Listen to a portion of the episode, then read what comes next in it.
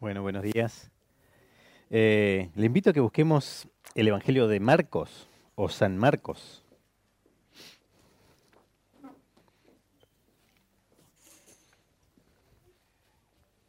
Capítulo 10, versículo 17 en adelante. Tenemos el título de del joven rico, ¿verdad? ¿Se acuerdan de este joven? Un joven ejemplar realmente, un joven que... Eh, no, no te rías, Aurora, era un joven ejemplar, sí, sí, sí, eh, que lo tenía todo. Y se presenta delante del Señor Jesús eh, pidiéndole y, o preguntándole qué, qué más tenía que hacer, qué más había en sus manos para alcanzar el reino de Dios. Así que vamos a leerlo y vamos a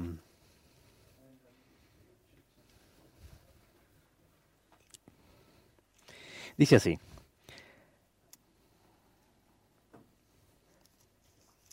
Al salir, al salir él para seguir su camino, vino uno corriendo e hincando las rodillas delante de él, le preguntó, Maestro bueno, ¿qué haré para heredar la vida eterna? Jesús le dijo, ¿por qué me llamas bueno?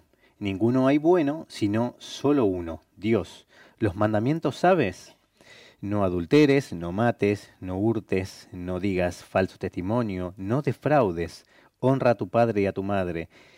Él entonces respondiendo le dijo, Maestro, todo esto lo he guardado desde mi juventud. Entonces Jesús, mirándole, le amó y le dijo, Una cosa te falta, anda, vende todo lo que tienes y dalo a los pobres, y tendrás tesoros en los cielos, y ven y sígueme tomando tu cruz.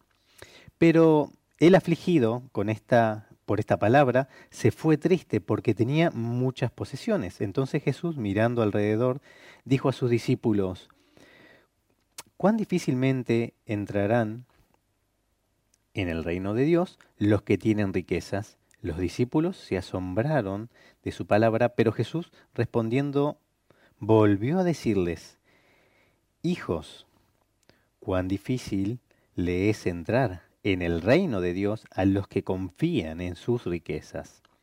Más fácil es pasar un camello por el ojo de una aguja que entrar en el que, un rico entre en el reino de Dios. Ellos se asombraron aún más diciendo entre sí, ¿quién pues podrá ser salvo entonces?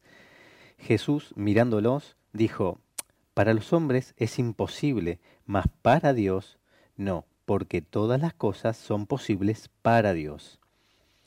Luego seguiremos con el comentario de Pedro y demás. Señor, gracias por tu palabra. Gracias porque en esta mañana eh, cantábamos, Señor, que queremos eh, seguir siendo más parecidos a ti, Señor. Queremos ser más como tú, Señor. Y en esta mañana queremos dejar nuestras vidas en tus manos, eh, poner nuestros corazones en tus manos, Señor, y pedirte que sea tu palabra la que pueda hablarnos, pueda eh, dirigirnos, Señor, y, pueda alimentarnos en esta mañana, Señor. En el nombre de Jesús. Amén. Muy bien, eh, podemos hablar como título de este mensaje condiciones para el discipulado o qué necesitamos para seguir a Jesús o ser sus discípulos. Está claro que Jesús pone una premisa, una pauta a este joven rico. ¿Y cuál era? Simplemente vender todas sus pertenencias y seguirle. Le dice una cláusula y luego lo invita a seguirle. Fíjense que eh, el Evangelio siempre tiene una, una cierta cláusula. Podemos hablar del precio a pagar para seguir a Jesús. Mm, podemos ver eh, Lucas 14, 33, dice, así pues cualquiera de vosotros que no renuncia a todo lo que posee, no podrá ser mi discípulo. Mateo 10, 38, el que no toma su cruz y sigue en pos de mí, no es digno de mí, dice. Mateo 16, 24, si alguno quiere venir en pos de mí, niéguese a sí mismo, tome su cruz y sígame. El Señor siempre nos está llamando a una obediencia e incluso nos está pidiendo siempre eh, una actitud práctica y un precio a pagar, que es tomar nuestra cruz y seguir al Señor. Todos podemos interpretar eso de coger nuestra cruz y seguir a Cristo. ¿De qué manera? ¿Qué significa para cada uno de nosotros? Tomar nuestra cruz significa morir cada día a nosotros mismos, a nuestro yo, a, nuestros ídolos y a todo lo que somos nosotros para seguir a nuestro Señor. Esa es la condición del Evangelio. Cuando les predicaron el Evangelio eh, y le dijeron que era un Evangelio gratuito, es correcto. Pero el que sea gratuito no significa que sea barato o esté en rebaja o sea eso de que el Señor vaya transformando nuestras vidas. Porque el Evangelio es más que claro, dice que debemos pagar un precio, coger nuestra cruz, morir a nuestro viejo hombre. Más adelante eh, a Jacobo y a Juan le va a explicar que cuando le piden una posición de, de, privilegio a su lado, que van a tener que beber de su copa, la copa de su bautismo, lo que significaba mm, eh, eh, volver a morir a sí mismos y sufrir persecución, angustia y todo lo que significaba ser discípulo de Cristo. Discípulo de Cristo. ¿Qué significa la definición? Primeramente, entender racionalmente una serie de conceptos. Una serie de conceptos que si estamos de acuerdo en ello, pues aplicaremos prácticamente a nuestra propia vida. Y así es cualquier religión en el mundo.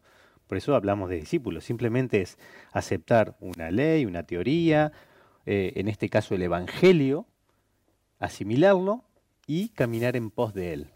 Por eso Jesús dice, primero, estas son las condiciones, si te gustan y te parecen correctas, pues las aceptas intelectualmente, tienes que hacer un ejercicio racional y luego decidir si quieres seguir adelante o no.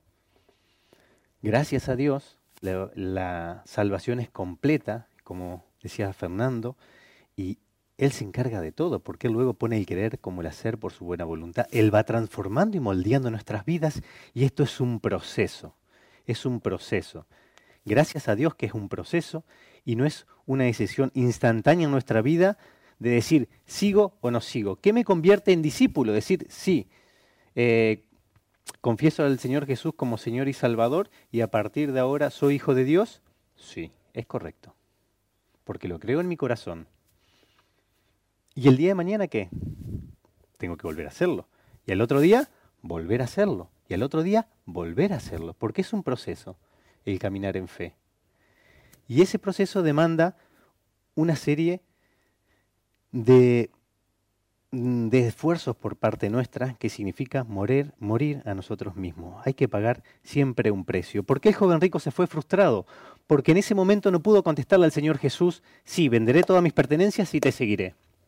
Sino que se encontró con un muro, algo que para él era imposible, obviamente un ídolo. ¿Le suena la palabra ídolos? Porque si hablamos de riquezas, luego vemos que en la costumbre judía los, los, discípulos decían, pues si no entra este hombre que es rico, ¿quién podrá entrar en el reino de los cielos? ¿Por qué? Porque las riquezas eran bendición de Dios. Proverbio nos habla de que bendición de Dios es prosperidad y largos días. La capacidad de disfrutar de las riquezas y de la vida es bendición de Dios. Por lo tanto, si un hombre era rico, en la cultura judía significaba que tenía la bendición de Dios. Y los discípulos dicen, pero ¿cómo? Si este, que lo tiene todo y es rico, no puede entrar en el reino del cielo, ¿quién entrará? Si somos nosotros unos, unos cuantos matados, dirían, ¿quién entrará?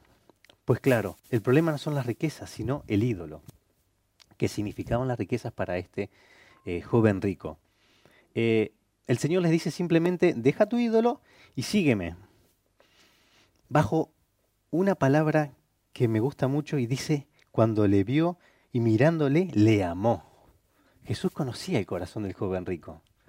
Sin duda conocía lo que había en él, su deseo, su sinceridad y su incapacidad de dar ese paso que sin duda le estaba pidiendo. ¿Habla posteriormente la palabra del joven rico? No sabemos si quizás a lo largo de su vida pudo llegar a tomar la decisión y a completar la, lo que Jesús le estaba pidiendo. No sabemos qué pasó con él. Pero sin duda, el seguir a Cristo siempre implica un precio y una decisión. Siempre implica un actuar, una acción, tomar una responsabilidad para ir en pos de Él y aplicar lo que entendemos que Él nos pide a cada uno de nosotros para seguirle. Muy bien.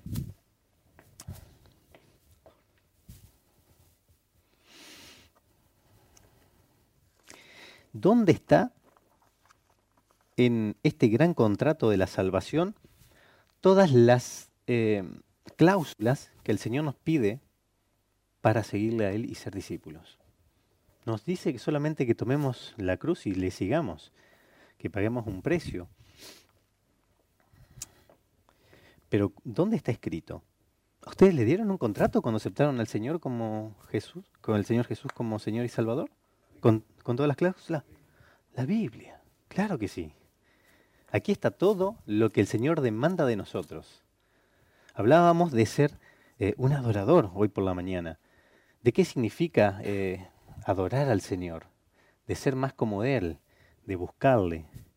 Pues la única manera de saber lo que Dios quiere para nuestra vida, no tenemos el privilegio del joven rico de encontrarnos con Él cara a cara y decirle, ¿qué más me falta, Señor? ¿Qué más me falta para ser de tu agrado? Menos mal, porque eh, al igual que el joven rico, no estaríamos preparados para escuchar lo que el Señor tenga que decir de nosotros. Sin duda, eh, en nuestra vida encontramos esfuerzos y crecimientos y pasos de fe eh, en comparación con el tiempo pasado. O debería ser así. Pero también sabemos claramente que hay mucho en nuestra vida por dejar y que sin duda aún en nuestra vida sigue habiendo ídolos. Eh, y no tengo que ser un visionario ni un adivino para esto. En mi vida lo sigue habiendo. Y por el simple hecho de ser ser humanos, pues lo seguirá viendo. Espero que en un futuro no muy lejano, eh, el Señor complete la obra en nosotros, que será cuando Él venga realmente, ¿no? Pero mientras tanto seguiremos cargando con nuestra cruz, teniendo que renunciar día a día a aquello que el Señor nos demanda a cada uno de nosotros. Bien.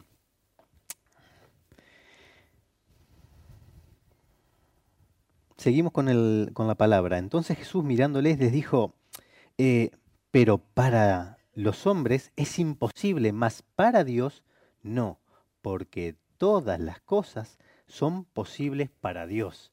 ¿Por qué dice esto? Porque era imposible pasar por el ojo de una aguja a un camello. ¿Verdad? ¿Cuál es el animal más grande de Oriente? Pues el camello. Tenemos una, una analogía parecida en el Talmud que habla del elefante, el animal más grande de India. Y obviamente Jesús dice, pues esto es imposible, pues claro que es imposible. Es inaudito. Pero tranquilos, que para Dios sí es posible. ¿Por qué? Porque gracias a Dios hay un proceso el cual Él comienza nuestra vida y dice que completará esa obra en nosotros, en la cual irá depurando e irá limpiando nuestra vida, podándonos, si nos vamos a Juan 15 si quieren, como la vid, y podremos dar fruto y poner en práctica aquellos a lo que nos comprometimos, que es ser sus discípulos, ir poniendo en práctica lo que vamos aprendiendo en nuestra vida, lo que el Señor nos va hablando en su palabra. Pues nada es imposible para Dios, dice el Señor Jesús. Entonces Pedro comenzó a decirle, y aquí nosotros lo hemos dejado todo y te hemos seguido. ¡Oh, Pedro! ¡Qué campeón! Eh, sin duda había orgullo en el corazón de Pedro, ¿no? Por decir, no, no soy como este rico, es más, somos mejores, hemos dejado todo. Y fíjense que Jesús no le reprende a Pedro y no le dice, eh, pues qué equivocado que estás, porque sin duda conocía el corazón de Pedro, sabía lo que habían dejado atrás, porque es verdad lo que dice Pedro, ellos dejaron todo y lo siguieron a Jesús. Y Jesús sabía lo que deberían pasar el día de mañana por amor de su nombre. Entonces, ¿cómo lo va a arrepentir a Pedro? Simplemente le dice, pues claro, Pedro, hombre. Respondiendo Jesús, de cierto, de cierto os digo, eh, no hay ninguno que haya dejado casa, hermano, hermana, o padre, o madre, mujer, o hijos, que no reciba cien veces más ahora eh, en este tiempo casas, hermanos, hermanas, madres, hijos y tierras con persecuciones, y en el siglo venidero la vida eterna. Pero muchos, primeros serán postreros y los postreros primeros. Y luego vemos eh, cómo Jesús en el 32 en adelante iba por el camino subiendo a Jerusalén y Jesús iba delante de ellos y se asombraron y le seguían, bueno, con miedo. Entonces volviendo a tomar a los doce aparte, les comenzó a decir las cosas que habían de acontecer. Y les habla de que será reprendido, será maltratado e incluso le habla de su crucifixión, de su muerte. ¿Por qué? Porque vemos en Jesús que parte del discipulado no es solamente pagar el precio de seguir a Cristo, sino el conocer la voluntad de Cristo, el conocer lo que hay preparado para sus vidas. Y esta es una actitud del Señor Jesús, una actitud de amor, ¿no? De prepararles para lo que habría de venir. Conocer la voluntad de nuestro Señor es parte del discipulado. No podemos seguir a un Señor al cual no conocemos. No podemos eh, tomar decisiones en función de un camino que no entendemos. Entonces Jesús quería dar luz a cada uno de ellos sobre lo que habría de venir. Y ahí, bueno, posteriormente en el 35 en adelante salta Jacobo y Juan pidiéndole un lugar de privilegios a su lado, ¿no? Y él explica este principio, que no está en su mano el dar el galardón, ni el decidir quién recibirá qué ni dónde estará quién, porque eso es labor de mi Padre, dice Jesús. No, no los reprendió, no le echó la bronca, eh, incluso los demás discípulos que, estaban un poco eh, enfadados, ¿no? Por diciendo, ah, se nos adelantaron estos dos y ahora ¿dónde quedaremos nosotros? Eh, sino que les dice, tranquilos, todo el que ha perdido por mí y ha vivido por mí, ha invertido su vida en mí, recibirá aún el doble. Y aún más el día de mañana cuando estemos en, en la Nueva Jerusalén, en el reino de Dios, pero no está en mi mano el darle a vosotros lo que cada uno merecerá, sino en manos de Dios. Y aquellos que sirvan, y acá está el principio espiritual, eh, los últimos serán los primeros y los primeros serán los postreros. Y rompe esta estructura de que las riquezas, el estatus, eh, mm, la sangre, la familia y demás tenían preferencia, sino simplemente el siervo será el primero, el servir, el entregarse, el pagar el precio, en ir en pos de nuestro Señor. Y aquí vuelvo al mensaje que le da al joven rico.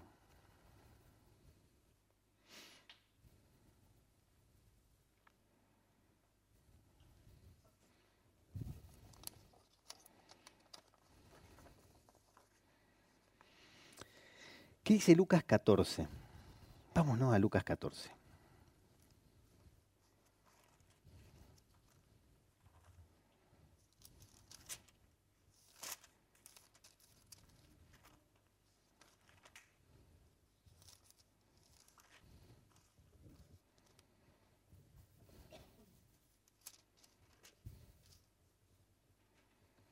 Lucas 14 del 25 al 33 volvemos al mismo tema, lo que cuesta seguir a Cristo. Grandes multitudes iban con él y volviéndose les dijo, si alguien tiene, viene a mí y no aborrece a su padre, a su madre, a su mujer e hijos, hermanos, hermanas, y también su propia vida, no puede ser mi discípulo. Y el que no lleva su cruz y viene en pos de mí, no puede ser mi discípulo. Porque quien de vosotros, que queriendo edificar una torre, no se sienta primero a calcular los gastos y ve si tienen lo necesario para acabarla. No sea que después de que hayan eh, puesto los cimientos no puedan acabarla, todos los que lo vean comiencen a hacer burla de él, diciendo, este hombre comenzó a edificar y no pudo acabar, o qué rey al marchar a la guerra contra otro rey, no se sienta primero a considerar si puede hacer frente con diez mil al que viene con contra él con veinte mil. Y si no puede, cuando el otro está todavía lejos, le envía una embajada y pide condiciones de paz. Así pues, cualquiera de vosotros que no renuncia a todo lo que posee, no puede ser mi discípulo. Otra vez una condición extrema, una condición que a mí nunca me plantearon cuando me predicaron el Evangelio. Y yo esa cláusula nunca, nunca me dijeron. Me dijeron que eh, el Señor iba a cambiar mi vida, que iba a disfrutar de la salvación eh, cada día de mi vida, eh, iba a estar siempre gozoso, que iba a disfrutar del amor de Dios, lo cual siempre ha sido real, de su misericordia y de su gracia. Pero nadie me dijo que había un precio. ¿A ustedes se lo predicaron así? A su tiempo, ¿verdad? Exacto, todo a su tiempo. La palabra nos habla de que no importa cómo empecemos, no importa cómo empecemos, con todo ese primer amor y esa devoción, lo que sí importa es cómo terminemos la carrera. Hebreos nos habla de que es una carrera, una carrera larga, de fondo, que siempre debemos tener los ojos puestos en Cristo, de que eh, sin duda em, pasaremos angustias y penurias, eh, pero el galardón está al final de la carrera. Entonces nos hace pensar que esta condición de tomar nuestra cruz y seguir a Cristo día a día es un esfuerzo que debemos hacer naturalmente. Eh, gracias a Dios que tenemos su Espíritu Santo, la obra que Dios hace en cada una de nuestras vidas día a día, pero es necesaria una decisión, un consentimiento, tanto al aceptar a nuestro Señor Jesús como Señor y Salvador, como vivir día a día esta salvación tan grande. Y aquí radica el problema. El problema para mí. ¿Por qué? Porque ¿dónde está la palabra de Dios para mi vida cada día? Aquí. ¿Cuántos de nosotros somos conscientes de lo que Dios nos exige o nos pide a cada uno de nosotros cuando nos ponemos en sus manos o leemos la palabra del Señor. ¿Cuántos de nosotros somos conscientes de que aquí están la voluntad de Dios para nuestra vida y lo que Él demanda de cada uno de nosotros? ¿Y de qué manera nosotros y hasta qué punto estamos dispuestos a cambiar esto? Cada vez que leemos la palabra y el Señor nos indica algo de nuestra vida, ya sea un ídolo, ya sea algo que debemos renunciar, eh, porque yo creo que en mi vida hay muchas cosas, muchas cosas para renunciar, que todo tiene su tiempo. Y es más, eh, eh, cosas que el Señor me ha pedido, no las he dejado inmediatamente. Ha llevado un proceso en mi vida de cambio, de, de crecimiento, hasta que realmente eso fue saliendo de mi vida, realmente.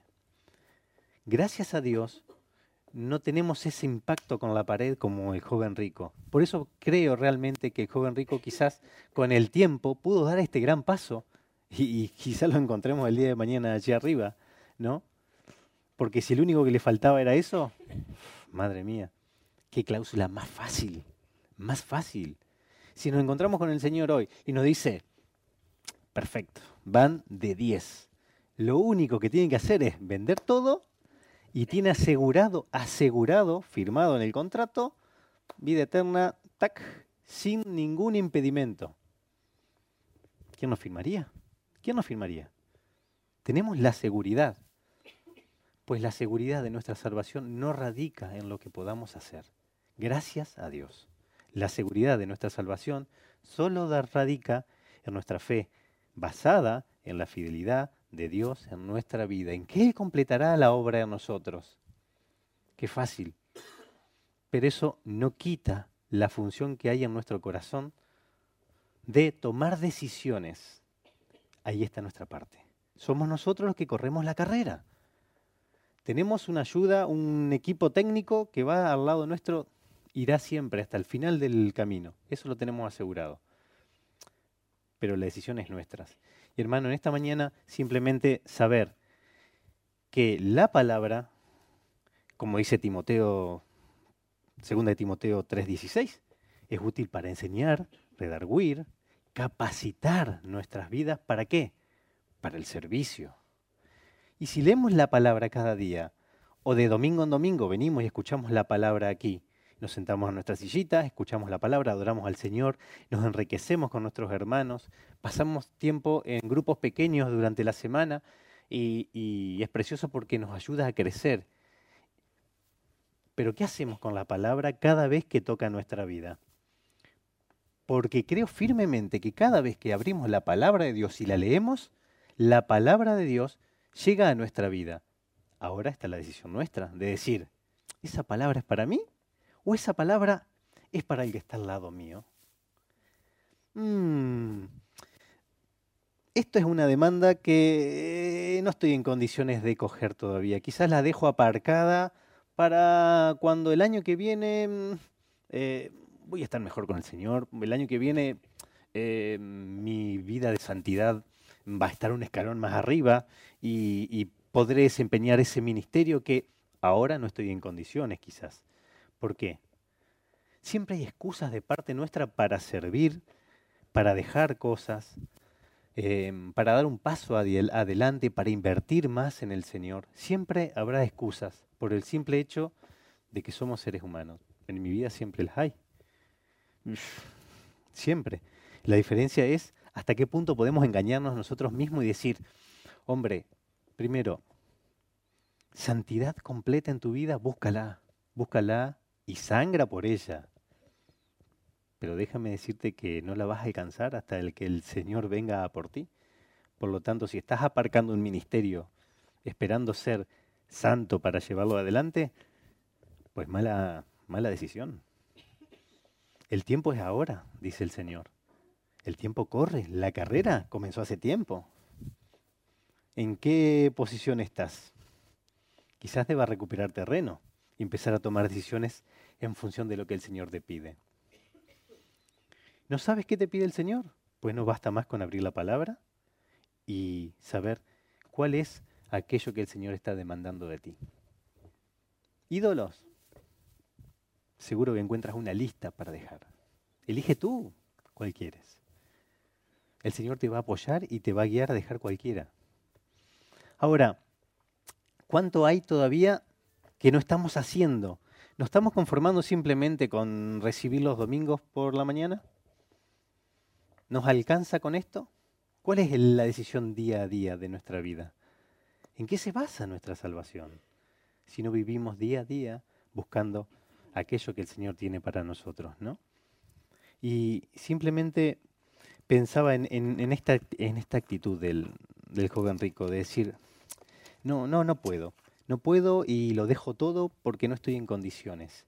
Cuando en realidad quizás tenía más condiciones que aquellos discípulos que se, enorgullecían por estar con, el Señor Jesús, ¿no? Entonces, eh, ¿qué es lo que demanda el Señor de nosotros? Simplemente un corazón contrito y humillado, dice el salmista. Eh, simplemente la actitud, el deseo de amarle, de adorarle, y de esforzarnos por aquello que Él nos está pidiendo a nosotros. Nada más. Pero para eso tiene que haber una acción, una decisión, y tiene que haber una respuesta de parte nuestra. Y eso, hermanos, sí o sí se transmite en hacer algo, tomar una decisión. Ya sea que hoy lo anotes en un papel, ya sea que se lo cuentes al que está al lado, porque eso es algo fantástico, eh, ya sea que simplemente mm, te llames a alguien y te comprometas a hacerlo. Algo muy práctico que hicimos al principio de los grupos pequeños fue eh, mm, comprometernos con nuestro grupo de, confianza, de intimidad y decir, bueno, este año este es mi propósito, quiero que me ayuden a cumplirlo. Un propósito espiritual, algo que quiero dejar, algo que quiero alcanzar. Y, y es nuestro deber como grupo mm, recordárnoslo y apoyárnoslos en eso. Pues esa es la función del cuerpo de Cristo y de la iglesia. Por eso, hermano, para terminar simplemente te invito a que eh, la palabra del Señor nos pide que ser discípulos, podemos hablar de las características de un discípulo, podemos hablar de la vida cristiana, de vivir en el Espíritu, podemos ponerle el título que querramos, podemos coger el mensaje de la palabra que querramos. siempre vamos a encontrar una demanda de nuestro Señor y un ejemplo a seguir. Vemos el ejemplo del servicio de parte del Señor, incluso más adelante, con quién se cruza el Señor Jesús. Eh, al fin, antes del capítulo 11, a partir del 51, con Bartimeo. Y les dice, si bien vamos camino a Jericó y, y voy a obedecer aquello que el Señor, el Padre, me ha pedido, obediencia por sobre todo, y entrega de parte del Hijo de Dios, me voy a detener y me voy a ocupar de las necesidades que ahora son urgentes. ¿Para quién? Para Bartimeo, un pobre ciego que nadie conocía y lo tenían ahí tirado. ¿Sí? Entonces, tenemos ejemplos del parte de nuestro Señor en todos los aspectos, pero por sobre todo, como decíamos, eh, y, como dijeron los más espirituales, no, mi ejemplo perfecto de adorador es el Señor Jesús, decíamos los más espirituales. ¿Por qué? Porque claro que es el ejemplo perfecto, no le podemos errar. Es el ejemplo perfecto. En obediencia, en entrega, en amor. ¿Quién puede entregar o quién habrá que entregue más que el mismo Señor Jesús por algo tan poco valioso como somos nosotros? ¿Quién obedecerá al Padre y, será entregado por uno que no merece ser salvado? Entonces, hermanos, que en esta mañana simplemente eh, reconsideremos cuál es aquello que el Señor nos está pidiendo en nuestra vida y aquello que está impidiendo que sigamos siendo sus discípulos y caminando en función de Cristo. Señor, gracias porque en esta mañana eh, tú nos hablas de muchas cosas. Gracias porque tu palabra es eh, eficaz, Señor. Tu palabra penetra como espada de doble filo y sin duda, Señor, no vuelve vacía. Gracias porque tú tienes para nuestras vidas planes de bien, Señor, planes de gozo, Señor. Gracias porque tú has, has comenzado una obra en nuestra vida, Señor, y sin duda la terminarás porque tú eres fiel, porque tú prometes hacerlo, Señor, y descansamos en ello. Queremos simplemente ponernos en tus manos pedirte que nos ayudes en esta semana a tomar decisiones, Señor, a caminar en función de lo que entendemos, de lo que nos has regalado, de esta gran salvación, Señor, y ser tus discípulos, tus testigos, tus siervos, aquello que tú demandas de cada uno de nosotros, Señor, y que pueda haber decisiones en nuestra vida, Señor, que haya un antes y un después. Te pedimos que sea tu Espíritu Santo el que obra en nuestras vidas, Señor, marque nuestros corazones y que en esta semana, Señor, no permita que sigamos de la misma manera de la que llegamos, Señor. Queremos pedirte que sigas obrando y transformando nuestras vidas, Señor. Creemos en un evangelio vivo, Señor. Creemos en una salvación, Señor, continua y, y activa, Señor, en nuestras vidas. Gracias, Señor, por tu obrar en cada uno de nosotros. En el nombre de Jesús. Amén.